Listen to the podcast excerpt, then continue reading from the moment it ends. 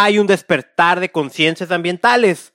Todos podemos hacer algo por el planeta de manera intuitiva, investigando, o a lo mejor siendo voluntario de algún movimiento. Pero hay un grupo de personas que tienen la posibilidad de prepararse de manera profesional para esto. Yo soy parte de ese grupo. Yo me preparé de manera profesional. Yo recibí educación. Ahora, no es un secreto. He criticado el sistema educativo. He criticado la, entre comillas, educación que recibí. Y por eso me hice una pregunta que me, ¿qué me gustaría, no? ¿Qué me gustaría que pasara? ¿O qué me gustaría que fuera distinto si yo volviera a ser un estudiante ambiental? O sea, es como, ¿qué me gustaría que me dijeran que no me lo dijeron en aquel momento? Bueno, vamos a responder esa pregunta, eso es lo que vamos a platicar en este episodio. Bienvenido al podcast Contaminación y Salud. Empezamos.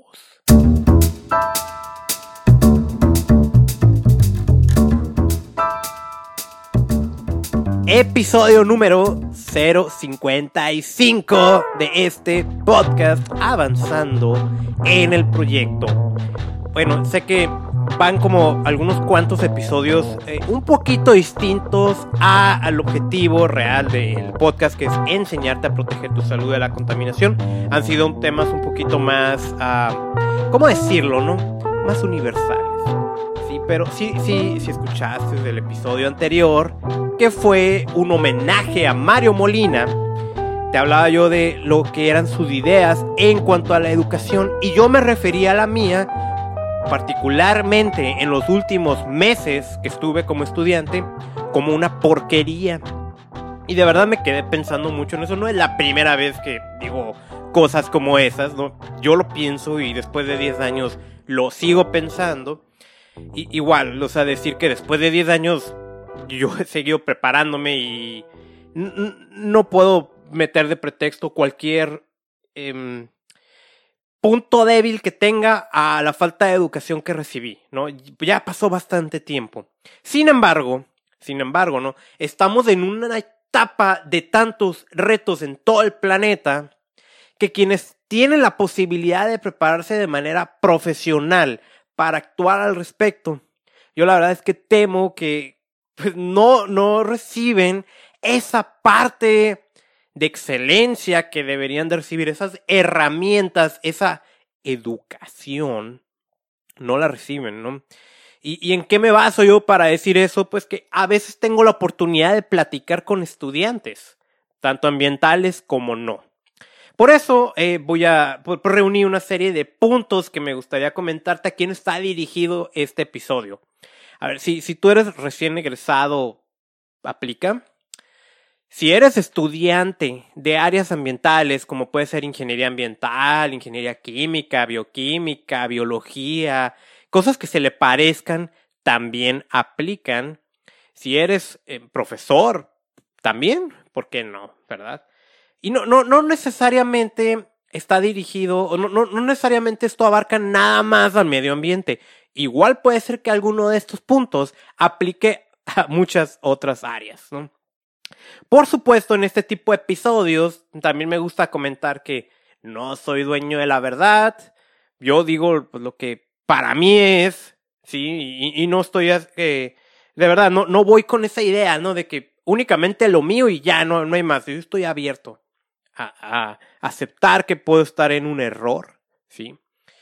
También decir que no te tienes que tomar nada personal mucha gente no le gusta escuchar este tipo de cosas que voy a comentar hoy. Pero de verdad, mira, yo sí creo en, problemas que hay de medio ambiente. Alguien que estudió un área ambiental tiene tanta responsabilidad como lo pudiera tener un médico. Un médico salva vidas. Nosotros también salvamos vidas, vidas humanas o vida de, de fauna, de flora. Y muchas veces ahí andamos perdidos, extraviados, en otras cosas que ni siquiera eran nuestra área de aplicación, porque ahí nos tocó, que es un pretexto ya también bastante ridículo. Y, por otro lado es que no hubo una guía, no hubo un acompañamiento adecuado durante la preparación profesional, durante la escuela. ¿Sí? Así que, eh, antes también de eso, de empezar con estos puntos, ¿no? Para así tener un poquito de, de la temática que es este episodio, ¿no? De protegerte de los contaminantes que están allá afuera y que están en tu hogar. Eh, te voy a decir algo que no he dicho ni, ni, a mis amigos, realmente uno que otro nada más. Hace 21 días ya tuve contacto prolongado con alguien que salió positivo de COVID-19. ¿sí? Eso me llevó a mí a pues cuarentena voluntaria. Eh, yo decidí hacerme la, cuarentena completa y para posteriormente hacerme la, la, prueba de anticuerpos, sí, para ver si lo tuve. Eh, la verdad es que no sentí nada, eh, yo estuve normal, todo esto, un poquito desesperado, ¿no? Porque ahora esta segunda cuarentena para mí me resultó más complicado, ¿no? Sin embargo, como yo quería estar completamente Vaya, yo no quería contagiar a otras personas eh, cercanas a mí. Pues hice eh, esa, esa parte del consejo en el que yo te digo que los desinfectantes, los antibacteriales y todo esto, nada más deben de usarse en situaciones especiales. Y compré uno de, de, de spray. Eh, y lo estuve usando constantemente durante 14 días era una situación especial. Vuelvo a decirte, no, yo no sentí nada, yo estuve totalmente normal, pero sí fueron como cinco horas que estuve con esa persona. ¿Y por qué, Carlos? No, las, ¿Dónde estuvo el distanciamiento social? Bueno, pues es que también yo, al igual que tú, yo también tengo que, pues, hacer mi trabajo, ¿no? Y es lo que estuve haciendo con esta persona. Bueno, la cosa es que me dio por medir la calidad del aire de mi casa al aplicar este producto.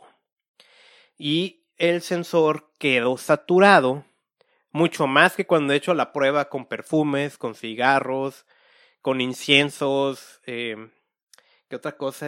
Pues básicamente, ¿no? Eso es lo que he probado y que a veces he subido los videos. Con este otro se saturó. Y es obvio, sale en aerosol y pues me iba a detectar mucho PM2.5.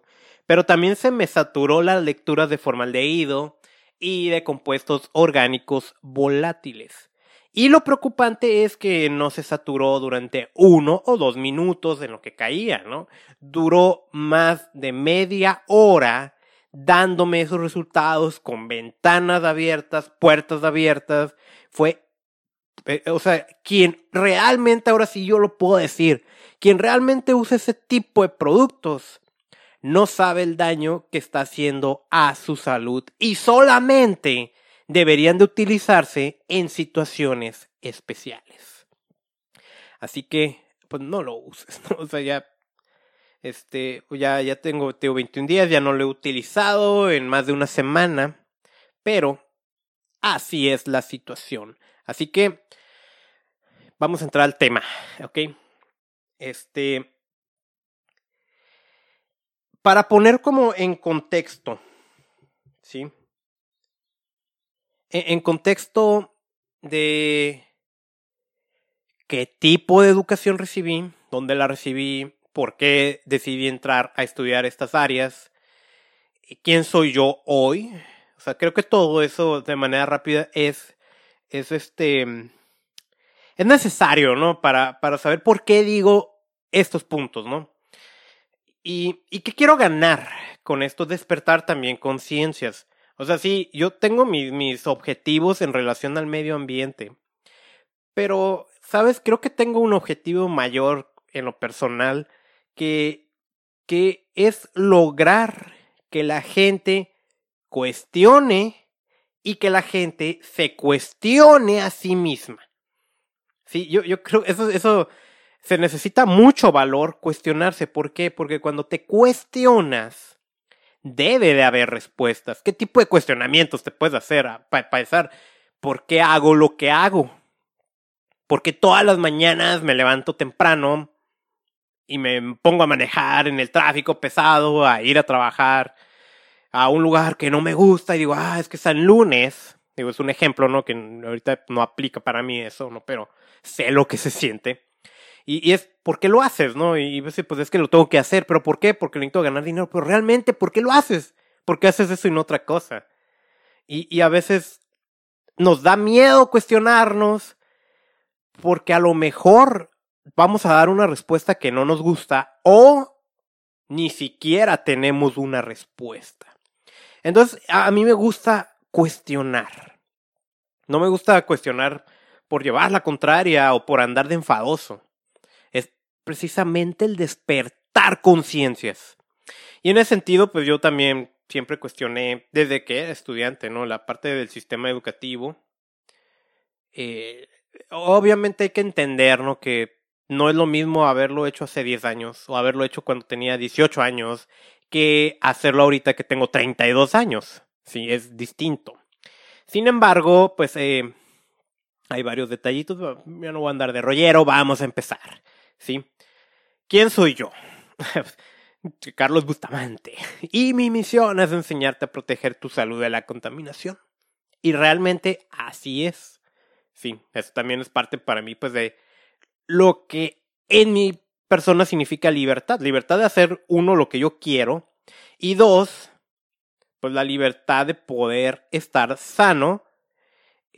O, que mi salud esté en base a mis decisiones y no a las condiciones que se presentan. La contaminación es una condición que se presenta y eso no es libertad, porque nadie me preguntó qué aire quería respirar. Ok, ese soy yo. ¿Cómo llegué aquí?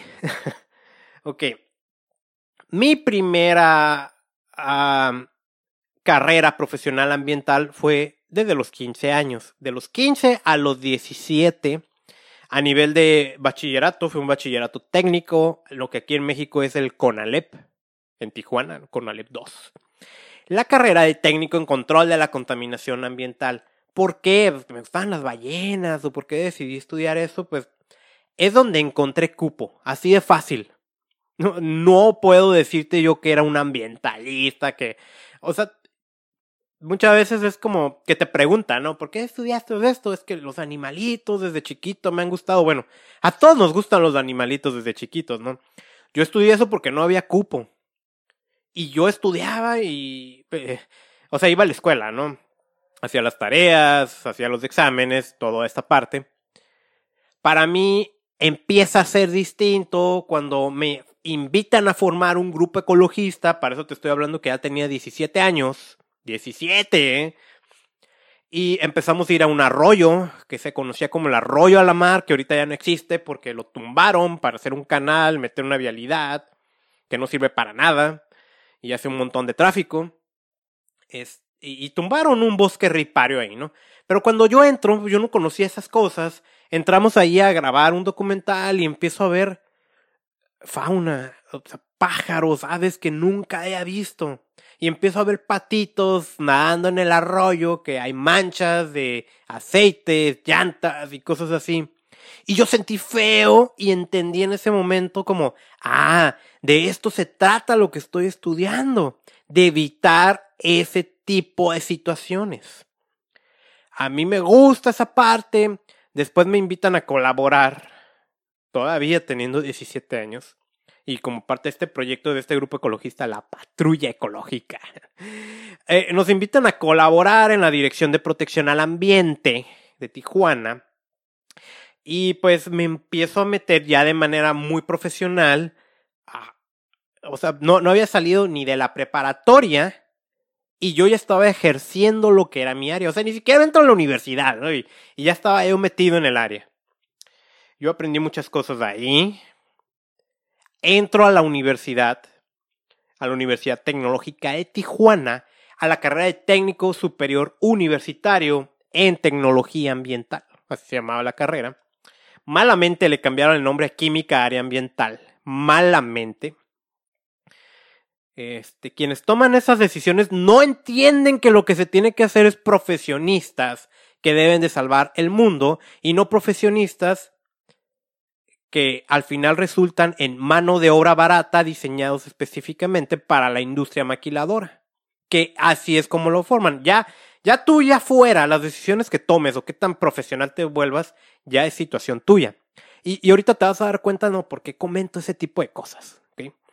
Pero, em, yo entro ahí, eh, venía con mucho espíritu de salvar al planeta y digo, me quiero formar de manera pues mayor en la universidad. Y esa era la única opción. O sea, yo podía estudiar química en lo que es la UABC o el Instituto Tecnológico de Tijuana, pero es que yo no quiero ser químico. A pesar de que mi área es la base de la química, yo no quiero ser químico, yo quiero ser ambiental. Y esa era la única opción que tenía. Hay que decir, allá afuera, aunque seas técnico superior universitario, te ven como un técnico normal y como un técnico normal te pagan. Eso nadie me lo dijo, ¿no? Y ahí para que lo tengas en cuenta, aunque estos no son los puntos, ¿no? Entro ahí y desde un principio empecé a relacionarme con algunos profesores, con uno que, estaba en cuestiones de investigación. Desarrollamos un proyecto de investigación que nos llevamos a, un congreso de ciencias ambientales. Pero esa carrera está diseñada para que en dos años tú salieras de ahí ya con título y hasta llegaba. Y pues para mí esos dos años se me fueron volando. Me encantó esa etapa. Es, eh, tengo que decir eh, cómo era yo como alumno. Y para eso también, ¿no? Hay un sesgo. De hecho, acabo de leer un libro ahora en la cuarentena, ¿no? Sobre esto. Hay un sesgo entre cómo creemos nosotros que nos ve la gente y cómo realmente nos ve la gente. Y normalmente no coincide. ¿Sí? Entonces, dando esa observación, eh, pues yo puedo decirte cómo creo yo que yo era, pero a lo mejor si le preguntas a algún amigo te va a decir alguna cosa distinta. Pero yo puedo decirte, no, pues a mí me veían como alguien apasionado por el tema, que le encantaba el tema, que sabía del tema y que le podías preguntar y te iba a ayudar. y yo era exigente en relación al tema. Entonces cada vez que yo tenía la oportunidad de participar en proyectos lo hacía de pararme enfrente. O sea, yo me acuerdo haber dado varias conferencias, no, no exposiciones, no platicaditas, conferencias, siendo, como, siendo alumno, a mis propios compañeros. Siempre me encantó el tema de hablar en público. También es cosa que ahí he ido evolucionando, ¿no? De hecho, grabé un episodio de, en este podcast, ¿no? De cómo dar una charla ambiental la cosa es que a mí se me quedan cortos esos dos años, yo salgo de la universidad, yo me acuerdo que algo que siempre había dicho es, yo no quiero trabajar en una maquiladora, y pues, ¿dónde crees que fui a acabar? En una maquiladora, en el área del tratamiento de aguas residuales, una empresa de origen japonés, muy buena empresa, donde tuve problemas con quien era mi supervisora. ¿Sí? Porque, pues básicamente es es la típica persona, bueno, no sé cómo sea ahorita, ¿no? Y pues ya no sé ni dónde ande, ¿no? Pero en aquel momento, pues estamos hablando que yo tenía 20 años, un jovencito, ¿no? Y típico que a los 20 años te pisotean y te hablan fuerte y pues tú te, te haces chiquito, ¿no? No sabes de qué se trata, ¿no? La onda. Ya después vas agarrando colmillo. Yo, eh, en ese momento, eh, yo tengo problemas con esta persona porque, vaya, si algo salía bien, era ella ir a adornarse con los jefes, con los gerentes, de que gracias a ella, ¿no? Pero si algo salía mal, es que el Carlos, el Carlos se equivoca. Es, bueno, yo renuncio de manera muy así, ¿no? Muy llegué un día y presenté mi renuncia. Dije, ¿qué estoy haciendo aquí? Esto no, ni me gusta. Aquí estoy encerrado en una fábrica, que es lo que no quería, con una persona que me cae mal. Estoy estresado. Aquí no estoy salvando el mundo. Y renuncio. Y al poco tiempo me hablan para hacer supervisión ambiental en una obra aquí en Playa. No, todo esto ya lo había comentado también anteriormente. Sí, Ahora, en todo ese inter, hay que decir, yo ya era voluntario en actividades ecologistas. Como te digo, estábamos formando un grupo ecologista. Y una de las cosas es que estaba en proyectos como Salvemos la Playa, ¿sí? Y otros movimientos. Y para mí era muy común el sábado en la mañana, muy temprano, 6, 7 de la mañana, ya estar plantando arbolitos o estar haciendo una campaña de limpieza o de educación ambiental. Todo eso me... Desde chiquito lo estuve haciendo, ¿no? El, la, la, cosa es que en, en, me hablan de la universidad para decirme que la carrera de técnico superior se había empleado en ingeniería, que eran un poquito menos de otros dos años más para estudiar, y yo regreso, ¿sí? Y regreso bien emocionado, porque para mí lo más súper que había era poder llegar a ser ingeniero. Yo decía, wow, es que ya como ingeniero todo el mundo me va a respetar, voy a saber un montón de cosas, voy a cobrar un montón y, y lo que pueda aprender a hacer, ¿sí? Y, y fue decepcionante, la verdad fue decepcionante, ahí sí, lo reafirmo, como vengo diciendo desde el episodio anterior, una porquería. Tuve buenos profesores, pero la mayoría mediocres. Se quedó, yo también me faltaba actitud, hay que decir también, ¿no? Siempre andaba enojado en esa etapa. Pero fue una porquería. Gente que daba clases nada más porque la tenía que dar. Y alumnos que iban porque tenían que ir. Eso era un 80% es lo que vivía ahí. Así. Sí, 80% profesores mediocres, 80% pues alumnos mediocres. Esa es la realidad, ¿no? Y, para mí fue muy frustrante, fue muy desesperante, porque yo quería salvar al planeta y pues puras porquerías. No, cosas sin sentido. Y ahorita, ahorita vamos a ir incursionando.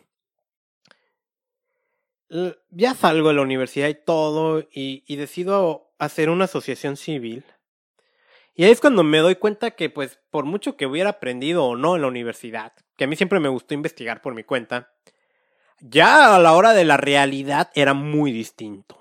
O sea, mm, por decir muy distinto, ¿no? Más bien, lo que debieron haberme enseñado de educación, no la recibí y pues ahí estoy allá afuera, pues equivocándome, que eso estuvo bien que me equivocara por aprender, y sin saber de qué se trataba bien la vida y todo, y bueno. Hoy, ya pues pasado más el tiempo, pues ya he tenido la oportunidad de incursionar en áreas, áreas como emprendimiento. Hoy emprendo un proyecto que, que no está relacionado directamente con el medio ambiente, pero yo lo he mezclado. Parte de eso tiene que ver el resultado del podcast Contaminación y Salud. Pero fíjate, después de todo este tiempo, yo continué en el área.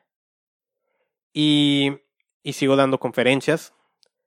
Y sigo preparando materiales y sigo siendo voluntario y me sigo capacitando y me sigo relacionando con gente en el área.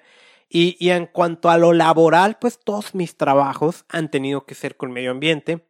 Hoy yo soy un independiente que se dedica a dar asesorías ambientales. Sí. Y lo hago y, y me encanta, o sea, me encanta esta área. Y, y bueno, si sacamos los años desde que tengo 15 años que empecé a estudiar a nivel de bachillerato, esta carrera ambiental. A los 32, pues ya es bastante tiempo como para tener algo de autoridad para hablar del tema. Entonces, he pasado por tres carreras ambientales y un curso de posgrado internacional que fue virtual. Y en base a todo eso, hoy yo te quiero decir, ¿no? Si yo volviera a repetir esa etapa, si yo volviera a ser estudiante ¿Qué me gustaría que me dijeran, que fuera, que fuera diferente? ¿Qué? ¿Qué? ¿Sí? Aprovecha esta información si eres estudiante. Aprovechala. En algo estoy seguro que te puede servir.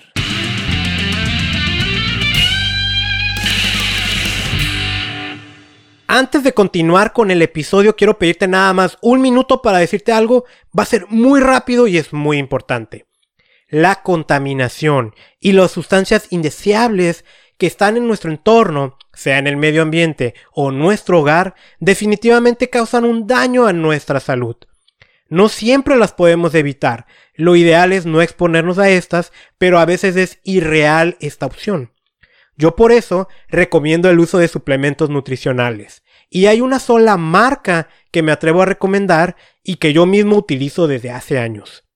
Si quieres saber más, ingresa al terminar este episodio a reiniciate.usana.com. Otra vez, reiniciate.usana.com. Mi recomendación son los Usana Sales Essentials y los Usana Biomega. Ahora, hay un órgano que sufre mucho en entornos contaminados y es el hígado. Para eso, otro producto que me encanta recomendar es el Usana HPS o Epacil. En fin, hay toda una gama de productos que puedes buscar en reiniciate.usana.com. Continuamos con este episodio.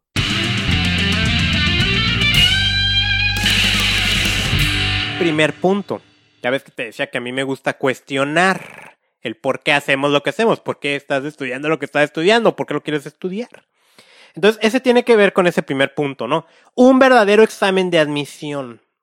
O sea, a mí no me gustan también decir, ¿eh? yo no estoy de acuerdo con los exámenes de admisión.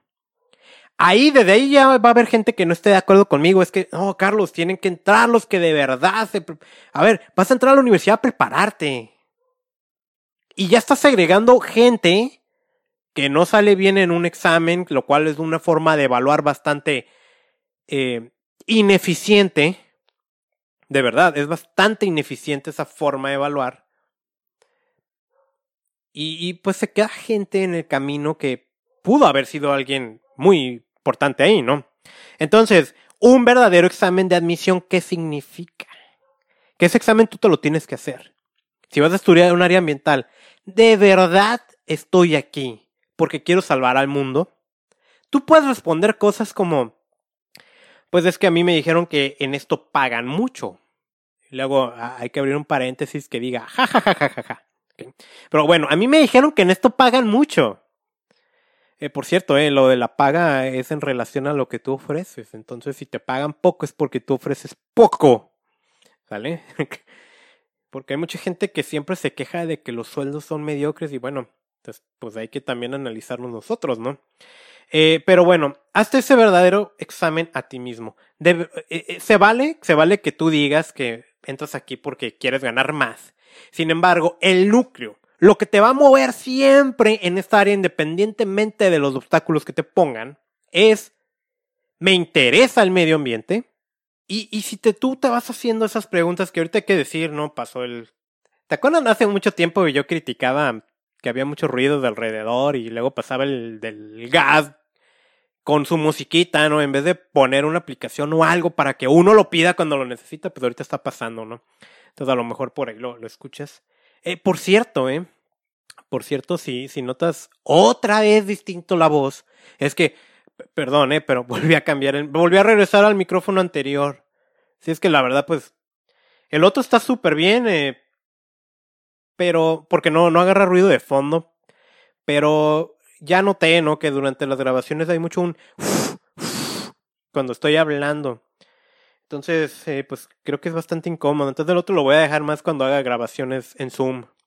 Podcast así a distancia. Y voy a regresar a este. Entonces vamos a probar. Esperando que no se meta mucho ruido de fondo. Pero, ok, para no perder la pista, ¿no? Primer punto, un verdadero examen de admisión para ti. Hazte esa evaluación a ti mismo. O sea, cuando yo entré, cualquier, cualquiera de las tres carreras que estudié. El primer día siempre era la típica que el profesor preguntaba ¿por qué estás estudiando esto? ¿Por qué decidiste estudiar medio ambiente? Y muchos respondían, lo que pasa es que ya no alcancé lugar en la otra universidad, eh, Universidad X. Oye, ¿sabes qué? ¿No te das cuenta que esa es la base, lo que estás estudiando ahorita va a ser la base de los siguientes años en lo que te vas a desarrollar? Y si tú no quedaste en la otra universidad o en la otra carrera, que eso es lo que querías, ¿para qué vas y te metes a otra? que a lo mejor ni sabes de qué se trata, ¿no? Porque igual a lo mejor le investigaste y sí te gustó la onda. Pero si es lo otro lo que tú deseas, no, eh, no pasa nada que te detengas un año sin estudiar. ¿Pues ¿Qué vas a hacer en ese año? Trabaja, ahorra dinero para que sea más fácil en el tema económico cuando estés estudiando y puedas comprarte tus materiales y si hay viajes puedas salir de viaje. Entonces, hazte esa evaluación antes de entrar.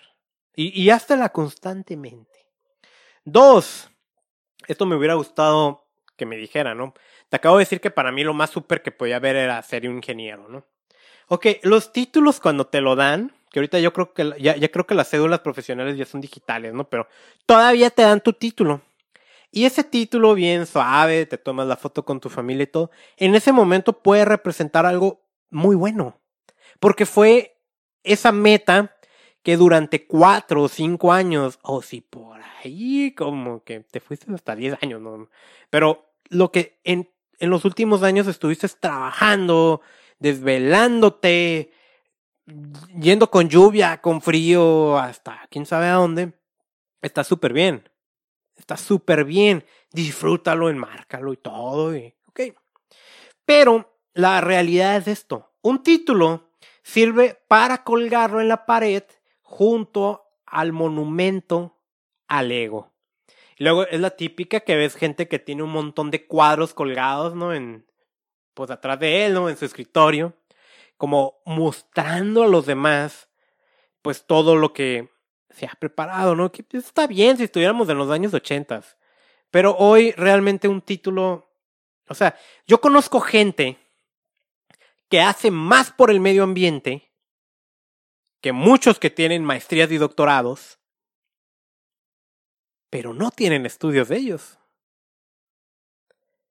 Y está bien, o sea, sí, siéntete orgulloso, orgulloso de lo que has hecho, pero fíjate, yo me acuerdo cuando estaba en Conalep, eh, un profesor que nos daba materia de tratamiento de residuos, llegó y, pues que los trabajos eran a computadora que pues para, o sea, e, eso fue en el 2003, entonces pues para mí no era común, ¿no? todavía no, no, era tan... Yo no tenía impresora en mi casa. Bueno, ahorita tampoco, ¿verdad? Pero pues, porque ya no se necesitan, pero en ese tiempo no tenía, ¿no? Entonces tenía que ir a imprimir, salían bien caros las impresiones, ¿no? Como cinco pesos las de negro y a diez las de color, ¿no? Entonces este profesor era de, ok, en la portada van a poner mi nombre, no le van a poner profesor tal, le van a poner catedrático y le van a poner ingeniero y mi nombre, creo que se llamaba Luis. ¿Por qué? Porque a mí mi título me costó y entonces ustedes tienen que respetar eso. Y pues ese, ese ingeniero, pues de edad yo creo que lo veía como alrededor de unos 36, 37 años. ¿Eso qué significaba? Que al menos ya llevaba, pues a lo mejor unos 15 años que ya había salido de la escuela. O sea, si después de 15 años traes esa actitud de que a mí me costó mi título, lo debes de poner. Pues como que a lo mejor el resto de la vida ha estado medio aburrida, ¿no? Entonces, es ego. Al final de cuentas es, es el ego. Y yo también he criticado en esta parte, ¿por qué en México, por ejemplo, yo nací como Carlos Bustamante, pero en el momento en el que salí a la universidad, ahora ya me llamo ingeniero Carlos Bustamante. O sea, ¿por qué? ¿Por qué antes de mi nombre debo de poner título? O sea, a mí un título no me debe definir y yo te invito a ti a que un título académico no defina quién eres. Porque entonces te estás poniendo un precio muy barato. ¿Sí? Entonces, siéntete orgulloso, pero pues que no se te suba por un título. Además, la verdad. Hoy es muy fácil estudiar y tener una carrera. Ah, tercer punto. Sí. cuando a, veces yo me pongo a platicar, me encanta platicar con los que recién van a salir de la universidad, ¿no? Quiero tratar de salvarlos. Y el tercer punto tiene que ver con esto, ¿no? Porque a veces es típico que me platico con estas personas y oye, ¿qué onda? ¿Ya estás contento porque vas a salir? ¿Ya sabes qué vas a hacer? Y tú, pues, pues no, es que, ah, ya estoy harto, las entregas y que no sé qué. Y, se les ve una fatiga, se les ve un hartazgo, una decepción. Y eso, la verdad, es muy común, ¿eh? Y es preocupante. Eh, y, a veces es ese es cuestionamiento, ¿por qué? Pues es que pues no era lo que yo esperaba. Yo pensé que esto se trataba de otra cosa. Pues salte. No, pues cómo me voy a salir, mis papás, mis... Y ese es el tercer punto, ¿no? Si después de dos años te aburres de la escuela, no te apasiona, o sea, no sientes esa energía que deberías de sentir cuando estás haciendo algo que te encanta, salte, salte. Nadie te puede obligar a acabar una carrera. Qué horrible debe ser acabar una carrera que no te gusta. Y peor aún, qué horrible debe ser dedicarte a algo que no te gusta. ¿Sí? Entonces, salte.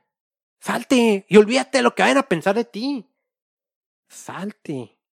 Rescátate. Y, y a veces sí, sí puede ser una excelente opción tomarte un tiempo, pues estamos hablando de la década en la que tienes 20 años, para hacer algunas actividades que pueden ser beneficiosas para ti. Sí, aprovechalo. Entonces, si no te gusta, salte. Si sí, pues no. ¿Y eso cómo? Pues evalúate. Sencillamente. Te dan ganas de ir a la escuela, te dan ganas de seguir aprendiendo, de incorporarte a proyectos, te apasiona la posibilidad de lo que viene para tu futuro, más allá de la cantidad de dinero que vayas a ganar. Que ojo, eh, ojo. Yo no pongo al dinero como algo malo. De hecho, yo creo que el dinero es muy necesario. Y yo creo que los ambientales nos, nosotros tenemos alergia a ganar dinero y eso nos mete a problemas personales. Cuarto punto aquí había así como, pues de todo, ¿no? Hay gente que en la universidad parece que fue pura fiesta, pura borrachera, ¿no? Y sus recuerdos son medios borrosos. Y hay gente que nunca se fue eso porque había que estudiar y había que estudiar y había que estudiar y estudiar y estudiar y estudiar. Yo te voy a decir, mezcla las dos. O sea, estudia y ten recuerdos borrosos, ¿no? No te emborraches, ¿no? Pero diviértete, sal de fiesta socializa. ¿Por qué? Muchos de los contactos que tú vas a tener en el futuro vienen de la universidad. Entonces necesitas tener una vida sociable.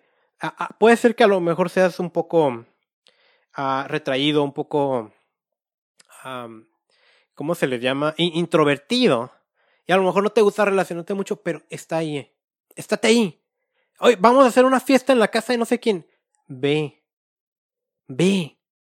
Porque de verdad ahí estás formando relaciones. Ah, una de las cosas más buenas que te puede dejar el estudio son las relaciones que vas a formar ahí. Aparte, pues yo creo que todos, pues yo tengo muy buenos recuerdos de, mi época de universitario en ese sentido. Y yo creo que todos pues quisiéramos así, ¿no? Hay gente que dice, no, yo nada más fui a estudiar y pues yo nunca salí a divertirme. Okay. Yo te lo recomiendo, sé consciente, sé responsable, pero aprovecha esos momentos para socializar y como te digo, tú no sabes esos contactos cómo los puedes necesitar. ¿no? Otro, hay un montón de materias de relleno. Un montón de materias de relleno. O que las dan como si fuera de relleno. Y, y sabes que hay otro tipo de materias que de verdad tú necesitas y no te las dan o te las dan de manera muy somera o desenfocada. ¿Sí? Pero desde ahorita te digo, ¿no? La mayoría de las cosas que te están dando a ti ni las vas a usar. Y eso es un desperdicio de tiempo. ¿Sí? Eso es un desperdicio de tiempo. Y, y, y ¿sabes lo que es peor? Que cuando tú salgas, por ejemplo, las cosas que dices en primer, segundo año, ya son obsoletas. O sea, tú acabas de egresar de la universidad y ya eres obsoleto. De hecho, yo pienso, porque al final de cuentas, para mí un estudio de ingeniería de licenciatura es un curso, es un curso. Es un curso largo, ineficiente en muchos sentidos, que pudiera recortarse para que en menos tiempo salgas con lo que de verdad es importante. Y de las cosas que debería ser importante, y si te das cuenta, ¿no? Yo ahorita yo no te he hablado de que te aprendas de memoria la ley general del equilibrio ecológico, o que aprendas a identificar cómo segregar los residuos y determinar que uno es peligroso. No, yo no, no te he dicho de cómo hacer una prueba de jarra en, en un tanque de almacenamiento de aguas residuales para saber cuánto polímero hay que inyectarle. No, y, digo, estoy usando este tipo de lenguaje ahorita a propósito, ¿no? Para que también no sea como que ay, Carlos ni sabe qué onda. No, no te he hablado de cómo usar el tubo de pitot para meterlo en una en una chimenea para determinar el flujo de emisión que está soltando a la atmósfera. Ok, yo no te he hablado nada de eso. Eso es técnico y eso lo vas a aprender. Lo vas a aprender. ¿Sí? Eh, la cosa es que no por mucho que sepas de medio ambiente vas a ser exitoso. ¿Y por qué? Porque muchas veces falta que nos eduquen con cosas que son importantes. Por ejemplo, liderazgo. La liderazgo deberías de tener liderazgo 1, 2, 3 y así irte. Y un liderazgo enfocado. Muchas veces el liderazgo que hay en la escuela es algo más estilo management, algo más como, cómo ser un gerente, un administrador. Y eso no es un liderazgo real. Mm, para mí fue un quebradero de cabeza darme cuenta en mis primeros años que yo no sabía nada de liderazgo. Y me costó, pagué un precio por eso. Y al día de hoy me sigo preparando en ese tema. ¿eh? Por supuesto, el liderazgo, eh, no te vuelves un líder estudiando, pero sí logras comprender de qué va la onda para cuando toque aplicarlo, lo apliques. Y sabemos muy poco del liderazgo, y en México y en Latinoamérica en sí, ¿no? Faltan muchos líderes, por eso vivimos como vivimos, por eso pensamos como pensamos, por eso actuamos como actuamos.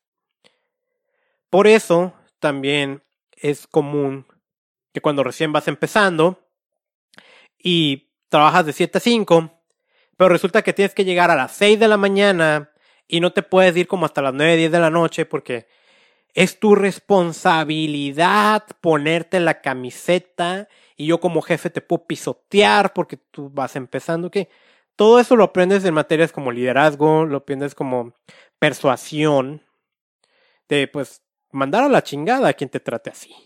Y ese tipo de cosas no ocurren y, la verdad pues uno va creciendo, ¿no? También el cómo tú tratar a la gente. Cómo hacer que la gente te siga, cómo influir en ellos de manera real. Sí. El lider con liderazgo puedes lograr tantas cosas. Y, como acabo de leer ahí de, de, de un gran autor, John Maxwell, ¿no? Tu nivel de éxito personal es proporcional a tu nivel de liderazgo. Si tú no eres un líder, estás frito. Estás frito. Estás frito. No, no, no, no puedes influir en nadie. Siempre vas a estar ahí en el suelo. Todos te pisotean, te quejas de todo, todo te parece mal.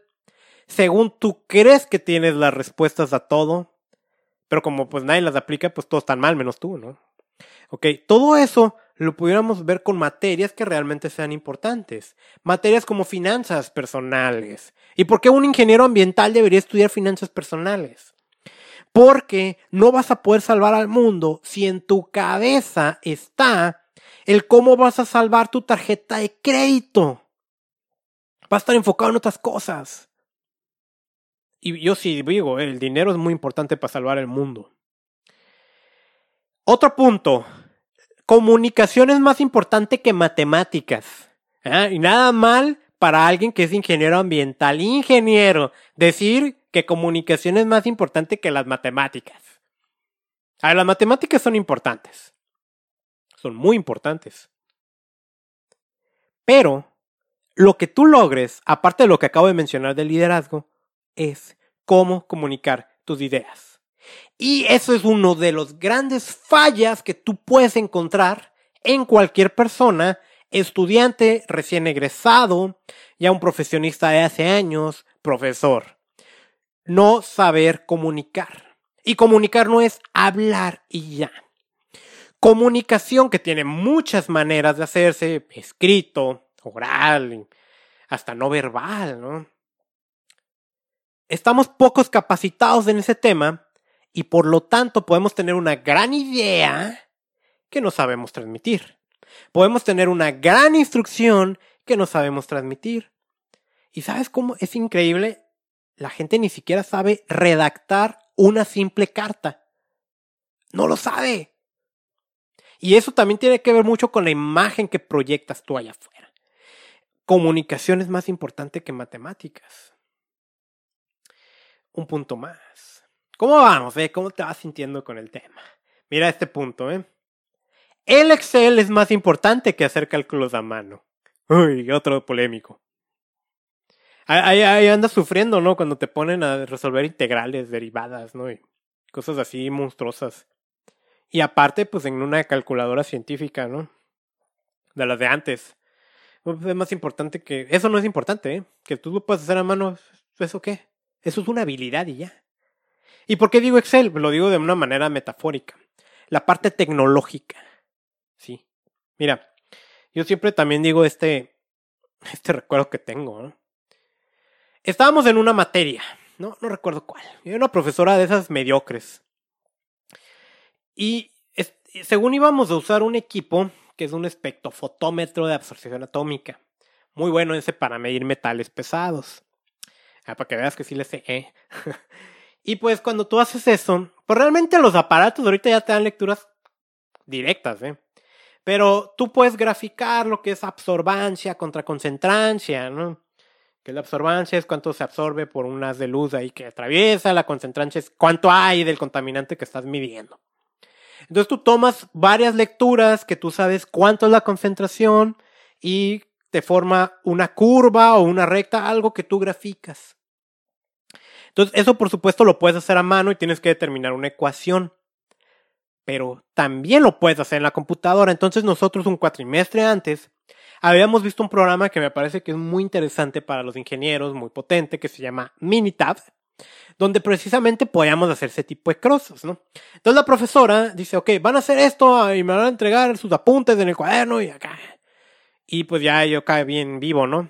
A mí siempre me, me, ha gustado buscar las maneras simples y eficientes de hacer las cosas. Esa es la realidad. No, no que sea la, la, la salida fácil porque no quiero hacerlo, no. La manera eficiente. Y yo digo, profe, ¿por qué no lo hacemos en Minitab y aprovechamos para practicar? No, Bustamante, no siempre vas a tener una computadora a tu lado para hacer esas cosas, lo tienes que saber hacer a mano. Ay, no. Mira, ahorita enfrente de mí tengo tres computadoras. En todo el día me acompaña una computadora en la bolsa de mi pantalón, mi smartphone. Todo es tecnológico. ¿Y sabes qué? Cuando estás allá afuera, muchas veces los problemas también son porque no sabes usar la tecnología. Sabes hacerlo a mano. Yo nunca he tenido que hacer ese tipo de cálculos a mano. Es un desperdicio de tiempo. Cuando las cosas las tienes que hacer rápido. Entonces, aparte, digo, dije Excel porque pues la gente no sabe usar el Excel. Se vale copiar en los exámenes, otro punto. ¿Cómo está eso? A ver. ¿Cómo está que se vale copiar en los exámenes? El examen es una manera arcaica e ineficiente de saber si un alumno sabe o no de medio ambiente. Estoy hablando del examen de ABC, resuelve esta ecuación, no sé qué, es ineficiente. Uno piensa que eso es para saber, o sea, si el alumno aprendió, pero no. En la realidad, el trabajo es colaborativo, no es un examen individual. Si tú no sabes colaborar con otros, estás frito. Y dentro de la colaboración tú puedes resolver problemas más rápido. Un examen en papel no sirve para saber si un alumno sabe. Sirve para saber si un alumno tiene la capacidad de memorizar en el corto plazo un dato. Y está ahí. ¿Y sabes qué es lo peor? Eh, e, ese tipo de herramientas te llevan a que, pues nosotros como alumnos, ¿no? Estudiemos de manera normal, ¿no? De hecho, debería haber una materia que se llame aprender. No, que te enseñen a aprender, porque no sabemos aprender. Las técnicas de aprendizaje como subrayar un libro, poner notas, escribir, no sirven. Así te lo digo, y científicamente está probado que no retienes información a largo plazo. Y un examen es una herramienta que te lleva a retener información al corto plazo. Eso no sirve para nada. Y lo, lo que te hace pensar es que todo debe ser individualista cuando deberíamos de trabajar de manera colaborativa. Por eso debería de valerse copiar un examen, para enseñarnos a trabajar en equipo. Los profesores no siempre están ni son lo correcto. A veces lo vemos como es el profe y el profe dice que las cosas deben de ser así. Y pues yo vuelvo a decirte, yo me topé con buenos profesores y me topé con muchos mediocres. Pero también lo digo esto en un sentido moral. Y mira, ahora con todo lo que ha salido del movimiento feminista, en donde pues están dando al público, ¿no? Eh, conocer todos estos hombres que se comportan de manera eh, asquerosa. ¿Cuántos profesores no han salido en esas listas, no? Entonces, lamentablemente, yo me topé en mi época universitario que había profesores que daban clases porque no habían conseguido trabajo en otro lugar. Y ahí se quedaron y en su zona de confort y todo, y pues ahí están. No había una pasión verdadera por enseñar. Y pues obviamente eso lo transmiten a los demás y se duplica. ¿Sí? No tengo que dedicarme toda la vida a esto. Hay otra polémica. a veces pensamos que lo que tú estudiaste ya es para toda la vida y no. No, no, o sea, la decisión de qué estudiar la tomas más o menos a los 18 años. ¿Cómo crees que vas a pensar a los 25, 30, 40 años? Y te puede apasionar un tema, pero no te tienes que dedicar eso toda la vida. ¿Cuánta gente no se reencuentra a sí misma después de los 40 y toma una decisión radical? ¿Cuánta gente no hay así como, pues, a lo mejor no ambiental, ¿no? Pero yo era abogado y pues no, no me gustó eso y decidí abrir un restaurante de hamburguesas y ahora ya soy feliz. Y esto mismo pasa con esto. Y si yo te, yo te adelanto, ¿eh? De manera profesional, lo que es ganar dinero, ¿no? Eh, laboralmente así. Yo no pienso dedicarme toda la vida a medio ambiente.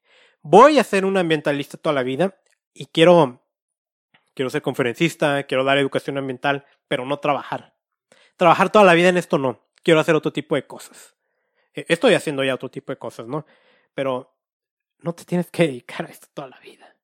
Y si no te gusta, pues nuevamente, como si no te gustó estudiar, ya a la hora de estar trabajando no te gusta lo que es y te cambiaste de trabajo y no te gustó, primero evalúate a ver si tú no eres de, de la bronca, ¿no? Pero si ves que no, pues deja todo a un lado. ¿Sí? La práctica y la vida real poco tienen que ver con la teoría. Y ese me molesta, ¿no? Porque se invierte muchísimo tiempo en la educación, en las partes teóricas, para que después te digan, pero allá afuera es distinto porque la práctica. ¿Y sabes por qué es distinto? Porque hubo muchas materias de relleno y no te enseñaron lo que te tenían que enseñar como liderazgo, persuasión, comunicación, cómo tratar con otras personas. Porque si te dicen, no, en la teoría la ley dice que esto, pero cuando tú vas y propones eso, tienes que convencer a, no sé, al cabildo, pues que te enseñen esas cosas que realmente son reales. Y aparte, practicar. Se dedica muy poco tiempo a la práctica. En la universidad es el mejor momento que tienes tú para emprender ah, estoy hablando de una empresa o algo, puede ser una empresa o algún tipo de proyecto o algo. yo me acuerdo cuando estaba realizando un proyecto de investigación, la primera etapa de la universidad, un ingeniero del municipio no me dijo, oye Carlos, ve, ve, chécale ahí cómo tú eso, tú lo puedes traducir en una empresa que te dé dinero. Pues no lo hice. ¿Y sabes qué? Pues no me arrepiento, ¿no? Pero si lo hubiera hecho en ese momento y no funciona, ¿sabes qué hubiera pasado? Absolutamente nada, porque yo era un estudiante. Pero si lo hubiera hecho y funcionaba, hubiera podido hacer uso de pues, los recursos que me daba la universidad y de profesores que tenía a un lado. El mejor momento para emprender es en la universidad. Nunca dejas de ser un estudiante. ¿Sí? De hecho, yo he aprendido más fuera de la universidad que dentro de la universidad y le he dedicado más al estudio fuera de la universidad que dentro de la universidad.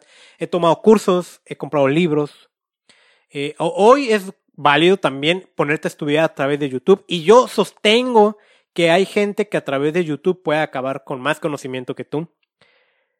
Vas a tener que estarte actualizando constantemente y, y puede ser molesto, pero sabes que si te resulta molesta esa idea, es porque no te apasiona el tema, es porque no deberías de estar estudiando esto. Porque si te apasiona lo vas a hacer y lo vas a hacer con ganas. ¿Sí? Y el último punto. Eso es para ya los egresados. Sé un médico del planeta. O sea, si te gusta y te apasiona esto, dedícate a salvar al mundo. No te vayas con esa falsa idea de perdedor de es que me tocó trabajar donde me tocó trabajar y pues ahí no. No hay nada de esto. Me ponen a revisar que la gente se ponga su equipo de protección personal, pero pues aquí no hago nada por el medio ambiente. Ok, y a lo mejor durante algún tiempo vas a estar estancado en ese tipo de cosas, pero no te tienes que quedar ahí. Tú puedes moverte a donde se te dé la gana y puedes tomar las decisiones que tengas que tomar. Y no es fácil, yo sé. Pero si a ti lo que te apasiona es salvar al mundo, salva al mundo. Esos son los puntos que quería compartir contigo. Espero que te haya gustado. No tienes que estar de acuerdo conmigo. Es algo que quería sacarme del interior para poder compartir con otras personas. Sí, ya en los siguientes episodios de este podcast vamos a retomar un poco cómo protegernos de la contaminación. Por ahí me hicieron una consulta, ¿no? Que, que una lámpara de sal del Himalaya que le habían dicho que era para limpiar el aire. Me dijeron, Carlos, bueno, me preguntó que si sí o si no, y pues, pues no sé, ¿no? la verdad no supe.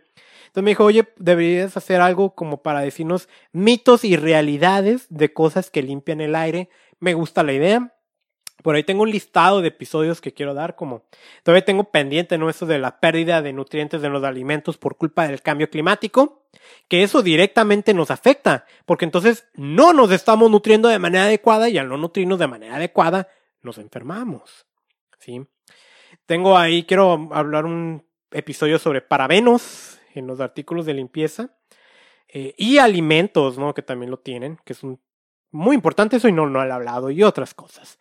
Mientras, mientras eso ocurre, pues yo te invito a que te suscribas a este podcast, que lo compartas con tus amigos, que me sigas en Facebook, en Contaminación y Salud.